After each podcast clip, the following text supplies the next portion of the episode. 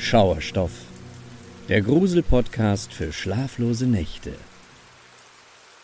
Folge Nummer 4 Ein mörderisches Date.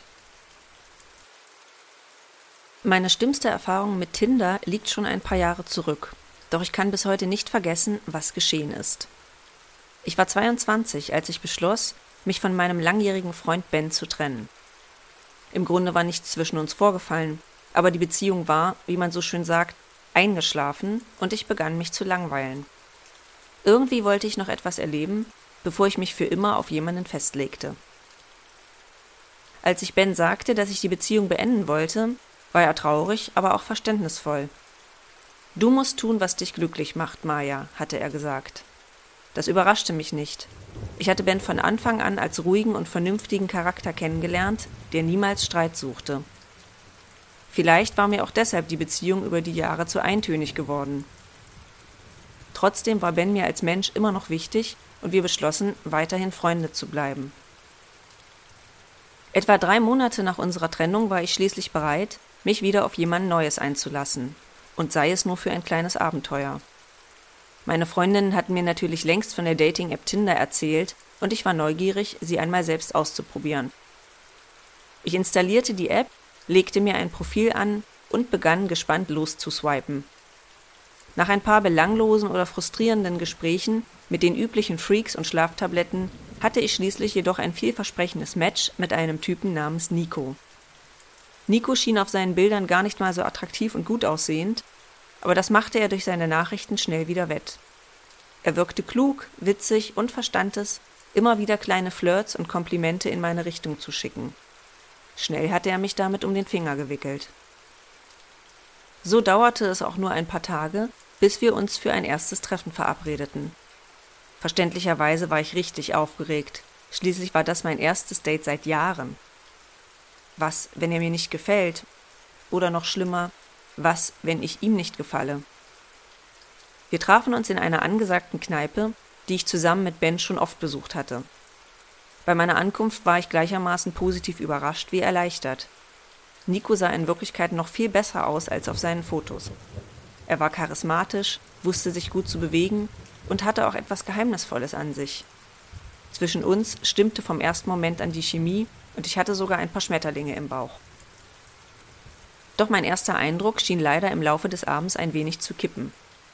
Nico war auch im echten Leben charmant und witzig doch leider musste ich ebenso feststellen, dass er verdammt viel trank. Während ich noch an meinem ersten Glas Wein nippte, hatte er bereits sein viertes Bier vor sich. Trotzdem, wer war ich, um ihn zu beurteilen? Wir kannten uns kaum, und ich wollte den Mann schließlich nicht gleich heiraten. Und wer weiß, vielleicht hatte er einfach eine gute Zeit mit mir und trank für gewöhnlich nicht zu viel. Und spätestens, nachdem ich mein drittes Glas Rotwein getrunken hatte, machte ich mir darüber sowieso keine Gedanken mehr. Die Bar leerte sich allmählich und Nico lud mich auf ein paar weitere Drinks zu sich nach Hause ein. Auch wenn er über den Abend deutlich mehr getrunken hatte als ich, schien er überraschend klar im Kopf und ich befand, dass er harmlos auf mich wirkte. Obendrein fühlte ich mich nach wie vor sehr zu ihm hingezogen, also sagte ich ohne zu zögern ja. Ich war davon ausgegangen, dass Nico irgendwo im Viertel wohnen würde oder wir uns ein Taxi zu seiner Wohnung teilen würden. Als wir jedoch draußen in die winterliche Kälte traten, führte er mich kurzerhand zu seinem Auto, das er unweit der Kneipe geparkt hatte. Kannst du denn noch fahren? gluckste ich angeschickert, aber Nico versicherte mir, dass er das schon häufig gemacht habe und noch nie einen Unfall dabei verursacht hatte. Spätestens hier hätten bei mir die Alarmglocken schrillen sollen. Aber ich war naiv, betrunken und abenteuerhungrig. Also stieg ich ein. Seinem Versprechen folgend fuhr Nico sehr vernünftig und ich entspannte mich zusehends auf dem Beifahrersitz. Bis mir klar wurde, dass wir die Stadtgrenze mittlerweile hinter uns gelassen hatten. Wohin fahren wir? fragte ich ihn leicht irritiert. Oh, entgegnete er lächelnd. Hatte ich nicht erwähnt, dass ich ein bisschen weiter draußen wohne? Keine Sorge, wir sind bald da. Tatsächlich bogen wir etwa zehn Minuten später auf ein Grundstück mit einem zweistöckigen Haus ein. In der Dunkelheit konnte ich entfernt noch ein paar wenige alte Häuser und Bauernhöfe erkennen, aber ansonsten war die Lage doch ziemlich isoliert und einsam. Auf dem Weg zur Haustür erklärte mir Nico, dass er das Haus von seinen Eltern geerbt hatte, die beide aufgrund ihres hohen Alters früh verstorben waren. Hinter der Eingangstür offenbarte sich daher das typische alte Leute Eigenheim. Im Wohnzimmer standen eine alte Eiche Rustikalschrankwand und ein durchgesessenes Sofa, und insgesamt wirkte das ganze Haus irgendwie muffig und angestaubt. Komm, sagte Nico, lass uns nach oben in mein Zimmer gehen. Nikos Zimmer war noch immer mit den typischen hässlichen Jugendmöbeln aus Presspappe eingerichtet, und in den Ecken stapelten sich alte Gesellschaftsspiele, Plüschtiere und allerlei Krams. Na und, mahnte ich mich selbst zur Toleranz. Es ist schließlich nicht verboten, wenn man Dinge aus seiner Kindheit aufbewahrt. Nico bat mich, auf seinem Bett Platz zu nehmen und ging wieder aus dem Zimmer, um die Drinks aus der Küche zu holen. Während ich weiter meinen Blick durch das Zimmer schweifen ließ und versuchte, mich auf die ungewohnte Situation einzulassen, spürte ich plötzlich einen harten Gegenstand unter der Decke, auf dem ich unbeabsichtigt gesessen hatte. Neugierig stand ich auf und warf die Bettdecke zurück. Das Blut in meinen Adern gefror auf der Stelle zu Eis. Unter der Decke lag ein großes, spitzes Kochmesser. Von einem Moment auf den anderen war ich wieder komplett nüchtern. Das konnte einfach nicht wahr sein. Was hatte Nico nur vor? Hatte er mich etwa extra hierher gelockt, weil er mich kaltblütig ermorden wollte? Nein, das war unmöglich. Sowas geschah schließlich nur in zweitklassigen Horrorfilmen. Das Messer musste durch einen anderen Grund in das Bett gelangt sein. Wahrscheinlich war alles nur ein großes Missverständnis. Doch ich merkte, dass ich meinen eigenen Ausflüchten keinen rechten Glauben schenken wollte. Ich schlug die Bettdecke wieder zu und schlich auf Zehenspitzen hinunter. Vom Treppenabsatz aus spähte ich herüber in die Küche, wo Nico tatsächlich gerade die Drinks zubereitete. Doch als ich genauer hinsah, breitete sich die nächste Schockwelle in meinem Körper aus. Ohne jeden Zweifel konnte ich erkennen, wie Nico ein weißliches Pulver in eines der beiden Gläser einrührte. Es war also Realität. Was auch immer Nico mit mir vorhatte, es würde mit Sicherheit kein gutes Ende nehmen.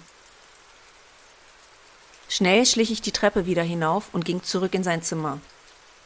Während ich mein Handy schnappte und noch fieberhaft überlegte, ob mir die unbemerkte Flucht durch die Haustür gelänge, hörte ich Nico schon die Stufen hinaufkommen und wusste, dass dieser Plan nicht aufgehen würde. Mit beiden Gläsern in der Hand lächelte er mich breit an, als er wieder das Zimmer betrat. Ich nahm all meine Kraft zusammen und lächelte zurück, damit er keinen Verdacht schöpfte, dass ich ihm bereits auf die Schliche gekommen war. Nico überreichte mir eines der Gläser und wollte gerade noch mit mir anstoßen, als ich ihn schnell unterbrach und sagte Lass mich vorher noch schnell dein Badezimmer benutzen, okay? Nikos Augen weiteten sich leicht irritiert, doch er widersprach nicht und zeigte mir stattdessen höflich den Weg zum Bad, das sich nur zwei Türen neben seinem Zimmer befand. Nachdem ich die Tür hinter mir verriegelt hatte, erlitt ich beinahe einen Zusammenbruch. Angst, Verzweiflung und Wut wuschen gleichzeitig in einer gigantischen Welle über mich hinweg und lähmten mich so sehr, dass ich mich vollkommen hilflos und ausgeliefert fühlte. Tränen liefen mir in Strömen über die Wangen und mir wurde speiübel. Trotzdem nahm ich all meine Kraft zusammen und beschloss, dass noch nicht alles verloren war. Mit zitternden Händen wählte ich auf meinem Handy die Nummer von Ben und war erleichtert, als er bereits nach dem zweiten Klingeln abnahm. Unter Schluchzen und Hyperventilieren erklärte ich ihm flüsternd, was geschehen war und dass ich dringend seine Hilfe brauchte. Trotz meines Ausnahmezustands verstand Ben zumindest die wichtigsten Details und sagte, ich solle ihm meinen Standort schicken, damit er mich sofort holen könnte. Er versprach, dass er sich so schnell es ginge beeilen würde und ich nur ein bisschen durchhalten müsse. Ich hatte gerade aufgelegt und wollte mir über meinen nächsten Schritt klar werden, als ich von der anderen Seite der Badezimmertür ein leichtes Tippen hörte. Das Tippen wurde immer lauter und deutlicher, und schließlich hörte ich Nico sagen Maja, komm doch wieder da raus. Du hast etwas genommen, was mir gehört. Oh nein, Offenbar hatte er inzwischen bemerkt, dass ich das Messer genommen und unter meinem Kapuzenpulli versteckt hatte. Komm schon, Maya, du kannst nicht ewig da drin bleiben.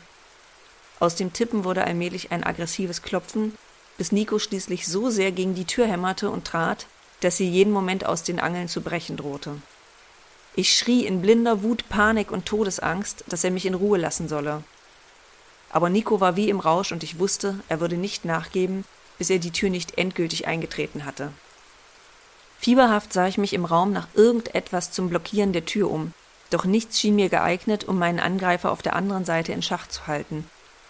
Ich wollte gerade aufgeben, als mir das mit Schnee bedeckte Dachschrägenfenster auffiel. Ohne zu überlegen, entriegelte ich es schnell, schwang mich über die Fensterbank und sprang gut vier Meter in die Tiefe. Mein Sturz wurde zum Glück von dem hohen Schnee ein wenig abgefedert, auch wenn ich merkte, wie mein rechter Knöchel beim Aufprall verdächtig knackte und ich mir offenbar einen heftigen Bruch zugezogen hatte. Trotzdem, ich hatte es aus dem Haus geschafft.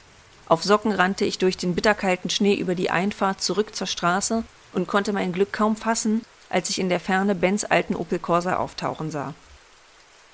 Ben hielt mit quietschenden Reifen direkt neben mir, ich riss die Beifahrertür auf und schwang mich mit letzter Kraft auf den Sitz. Ich spürte noch, wie Ben den Wagen wendete und wieder Richtung Stadt fuhr, dann überkam mich die absolute Erschöpfung, um mich herum wurde alles schwarz und ich verlor das Bewusstsein. Es vergingen einige Wochen, bis ich mich von diesem schrecklichen Erlebnis wieder einigermaßen erholt hatte. Ben und ich hatten selbstverständlich noch in derselben Nacht die Polizei informiert, doch die schien es mit ihren Ermittlungen nicht sehr eilig zu haben, zumal uns die Beweislast für ein wirkliches Verbrechen fehlte. Erst am nächsten Tag fuhren zwei Beamte zu der Adresse und konstatierten, dass das Haus offiziell unbewohnt war und die rechtmäßigen Besitzer es schon vor über zehn Jahren ohne jede Spur verlassen hatten. Vor Ort fanden sie keine Spuren einer Gewalttat und die demolierte Badezimmertür reichte ihnen nicht als Beweis. Auch das Messer, das ich bei meiner Flucht durch den Schnee verloren hatte, blieb unauffindbar. Eine Recherche nach Nikos Profil bei Tinder blieb ebenso ergebnislos, da er seine Angaben natürlich inzwischen alle gelöscht hatte. Niemand schien ein großartiges Interesse daran zu haben, den Fall aufzuklären und Nico, oder wie auch immer er nun wirklich hieß, ausfindig zu machen. Selbst Ben meinte nach einigen Tagen zu mir, dass man sich seine Kämpfe nun mal aussuchen müsse. Ich will nicht, dass die ganze Sache dich kaputt macht, Maya. Du musst versuchen, einen Abschluss zu finden. Und irgendwo hatte er damit ja auch recht, dachte ich. Die ganze traumatische Erfahrung hatte zumindest einen positiven Effekt. Ben und ich waren uns wieder näher als je zuvor. Ich hatte das Abenteuer gesucht und mehr davon bekommen, als mir lieb war. Nach alledem war mir wieder bewusst geworden, was ich eigentlich an Ben hatte. Er auf der anderen Seite machte mir keine Vorwürfe für die Vergangenheit und war einfach froh, dass mir nichts zugestoßen war. So fanden wir nach kurzer Zeit wieder als Paar zusammen und ich realisierte, wie wichtig es ist, jemandem vertrauen zu können. Das heißt, zumindest dachte ich, ich könne ihm vertrauen. Denn einige Wochen später hatten Ben und ich einen romantischen Abend in seiner Wohnung verbracht, und während er sich am nächsten Morgen unter der Dusche einschäumte, lag ich noch im Bett und überlegte, welchen Netflix-Film wir uns am Abend anschauen sollten. Ein sanftes Ping-Geräusch riss mich aus meinen Gedanken, Ben hatte sein Telefon auf dem Nachttisch liegen lassen. Neugierig schielten meine Augen auf das Display. Doch als sie die darauf zu lesende Nachricht komplett erfasst hatten, musste ich einen gellenden Schrei unterdrücken. In der Nachricht stand Hey Ben, freut mich, dass alles geklappt hat und ihr wieder zusammen seid. Das Geld ist heute wie versprochen angekommen. Beste Grüße, Nico.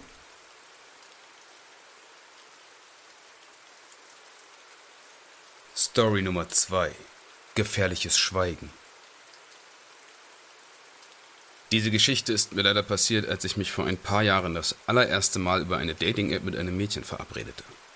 Ich war damals noch sehr unbedarft und naiv, weshalb ich sie nach ein paar charmanten Nachrichten einfach direkt zu mir nach Hause einlud. Konkrete Absichten hatte ich damals ebenso wenig. Ich wollte einfach nur für sie kochen und einen romantischen Abend mit ihr verbringen. Mir kam gar nicht in den Sinn, dass das eigene Zuhause als Treffpunkt für ein erstes Date nicht unbedingt die beste Idee war. Aber ich war nun gerade mal frisch getrennt und nach drei Jahren in einer festen Beziehung vielleicht ein bisschen eingerostet. Doch schon bald sollte ich bereuen, wie blauäugig ich an die ganze Sache herangegangen war. Mein Date hieß Emily und war 26 Jahre alt. Ich selbst war zu dem Zeitpunkt gerade 30 geworden. Ich hatte vor, Penne Arabiata für sie zu kochen und freute mich auf interessante Gespräche bei ein paar Gläsern gutem Rotwein. Altmodisch, ich weiß, aber so tick ich nun mal. Emily klingelte pünktlich um 18.30 Uhr an meiner Wohnungstür. Zunächst war ich sehr angetan, als ich sie zur Begrüßung umarmte und hereinbat. Sie sah genauso wie auf den Fotos aus und war wirklich ausgesprochen attraktiv. Doch leider verflog dieser erste Eindruck bald und mir wurde ein wenig unbehaglich. Denn nachdem ich ihr den Mantel abgenommen und sie an meinem Küchentisch Platz genommen hatte, beherrschte eisiges Schweigen die Situation.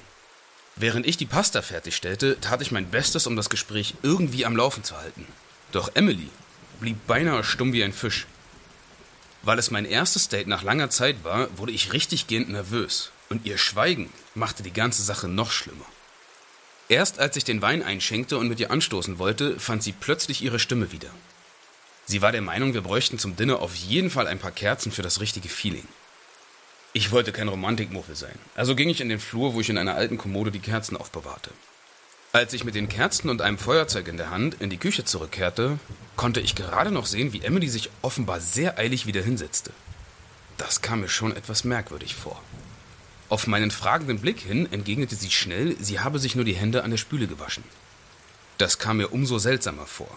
Schließlich hätte ich vom Flur aus gehört, wenn sie den Wasserhahn aufgedreht hätte. Ich beschloss dennoch, mein ungutes Gefühl aus meinen Gedanken zu verbannen. Vielleicht war ich ja auch einfach ein bisschen zu aufgeregt. Doch es dauerte nicht lange, bis es wieder zurückkehrte. Nachdem wir bei Kerzenschein angestoßen hatten, wollte ich gerade einen Schluck aus meinem Glas nehmen, als mir etwas sehr Suspektes auffiel. Auf der Oberfläche meines Weines schwamm ein merkwürdiges weißes Pulver. Zwangsläufig glitt mein Blick zu Emily und ertappte sie dabei, wie sie offenbar genau registrierte, ob ich von meinem Glas trank oder nicht. Ich war regelrecht in der Zwickmühle. Sollte ich sie mit meiner Entdeckung konfrontieren und aus meiner Wohnung werfen? Oder verwechselte ich hier lediglich etwas Staub im Glas mit einer handfesten Dosis Rauschgift? Ich beschloss in beiden Fällen auf Nummer sicher zu gehen. Ich sagte nichts, trank aber auch nichts von meinem Wein und tat fortan einfach so, als würde ich hin und wieder an meinem Glas nippen. Es kostete mich nun noch mehr Überwindung, das Gespräch mit Emily irgendwie aufrecht zu erhalten und mir nichts von meinen Befürchtungen anmerken zu lassen. Nachdem wir gegessen hatten, verschwand sie ins Badezimmer, während ich das Geschirr wegstellte und die Küche aufräumte. Zu diesem Zeitpunkt hoffte ich bereits, dass der Abend möglichst schnell vorbeigehen würde. Diese Frau war mir einfach unheimlich. Nachdem sie aus dem Badezimmer zurückgekehrt war, entschied zum Glück auch Emily, dass es für sie an der Zeit wäre zu gehen. Ich half ihr in den Mantel, brachte sie zur Haustür und wir verabschiedeten uns mit einem Kuss auf die Wange. Ich war der erleichterten Überzeugung, dass ich diesen seltsamen Abend überstanden hatte. Penibel untersuchte ich nochmals mein Glas und roch an dem Wein, konnte aber nichts Auffälliges mehr daran feststellen. Trotzdem kippte ich ihn sicherheitshalber in den Ausguss und ließ mich anschließend auf die Couch fallen, wo ich mich für den Rest des Abends bei einem Film entspannte. Doch das eigentliche Grauen hatte noch gar nicht angefangen. Gegen Mitternacht ging ich ins Bett, konnte aber nicht sofort einschlafen, was für mich allerdings auch nicht untypisch ist. Ich leide regelmäßig an Einschlafproblemen. Und das merkwürdige Aufeinandertreffen mit Emily ließ meine Gedanken umso mehr kreisen. Ich wälzte mich bestimmt zwei Stunden herum, bis ich plötzlich ein seltsames Geräusch aus der Küche wahrnahm. Ich hörte, wie ein Plastikbecher von seinem Platz im Regal fiel. Das war mir direkt unheimlich. Schließlich fällt Geschirr normalerweise nicht einfach so von einer stabilen Fläche auf den Boden. Während ich noch darüber grübelte, öffnete sich plötzlich meine Schlafzimmertür. Vor lauter Schock war ich von einem Moment auf den anderen wie gelähmt. Was verdammt nochmal war hier los? Ich rührte mich nicht und tat so, als würde ich schlafen. Mit einem halb geöffneten Auge beobachtete ich, wie eine Gestalt im Türrahmen erschien und mich von dort aus offenbar anstarrte. Nach einer Weile wandte sie sich ab und ging in Richtung Küche. Ich überlegte eine Minute fieberhaft, was ich tun konnte. Mein Telefon hatte ich auf dem Küchentisch liegen lassen. Und wenn ich irgendwie die Polizei rufen wollte, musste ich zwangsläufig mein Schlafzimmer verlassen. Vorsichtig stand ich auf und schlich auf Zehenspitzen aus dem Zimmer. Als ich die Küche erreichte, konnte ich dank dem spärlichen Schein einer Straßenlaterne vor dem Haus zumindest ein bisschen was erkennen. Die Gestalt stand direkt vor der Arbeitsfläche und hatte mir den Rücken zugewandt. Mittlerweile hatte ich keinen Zweifel mehr, um wen es sich handelte. Emily? sagte ich vorsichtig. Sie rührte sich nicht. Meine Augen hatten sich inzwischen an die Dunkelheit gewöhnt, und ich sah, dass sie direkt vor dem Messerblock stand. Die Luft im Raum war zum Zerreißen angespannt. Emily, wenn du jetzt gehst, werde ich nicht die Polizei rufen, sagte ich ruhig, aber bestimmt. Die anschließende Stille waren die quälendsten Sekunden in meinem ganzen Leben. Bis Emily sich plötzlich rührte, etwas auf der Arbeitsplatte ablegte und mich ohne anzusehen aus der Küche in Richtung Wohnzimmer steuerte. Wenige Sekunden später hörte ich, wie die Terrassentür ins Schloss fiel. Spätestens jetzt wurde mir auch klar, wie Emily sich erneuten Zutritt zur Wohnung verschafft hatte. Sie musste die Terrassentür entriegelt haben, während sie zuvor am Abend angeblich im Badezimmer verschwunden war. Nachdem sie endgültig weg war, schloss und checkte ich alle Türen und Fenster doppelt und dreifach, bevor ich die Polizei rief. Während ich noch dem Beamten am Telefon erklärte, was geschehen war, ging ich zurück in die Küche. Ich musste feststellen, dass Emily ein riesiges Messer auf der Arbeitsfläche liegen gelassen hatte. Die Polizei erschien kurze Zeit später und nahm sowohl von dem Messer als auch von der Terrassentür die Fingerabdrücke. Wie sich herausstellte, war Emily bereits vorbestraft und schien eine Reihe psychischer Erkrankungen zu haben. Noch in derselben Nacht wurde sie festgenommen. Wenn ich eines aus dieser Erfahrung gelernt habe, dann, dass Vorsicht beim ersten Date nicht nur für Frauen gilt. Wer weiß, was passiert wäre, wenn ich den Wein an diesem Abend nicht weggeschüttet hätte.